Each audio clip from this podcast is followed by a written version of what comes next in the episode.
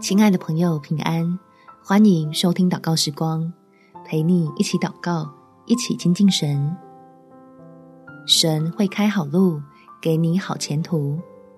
在箴言第三章第五到第六节，你要专心仰赖耶和华，不可倚靠自己的聪明，在你一切所行的事上都要认定他，他必指引你的路。刚许完新年新希望。别就被困难改变了自己的方向。只要再次将担忧交托在天父手上，你我在跟随主的路上会越走越有力量。我们一起来祷告：天父，迎面而来的困难跟阻碍太多，我对将来实在非常担忧。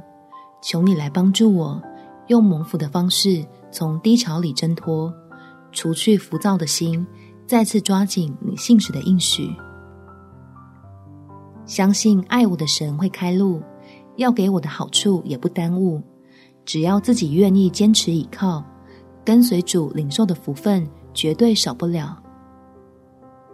让我心里时时充满属天的喜乐与平安，明白万事万物都掌管在你的手上，而需要的资源和机会早都预备妥当。就等我回转成小孩的样式，能够专心向你仰望。感谢天父垂听我的祷告，奉主耶稣基督的圣名祈求，阿门。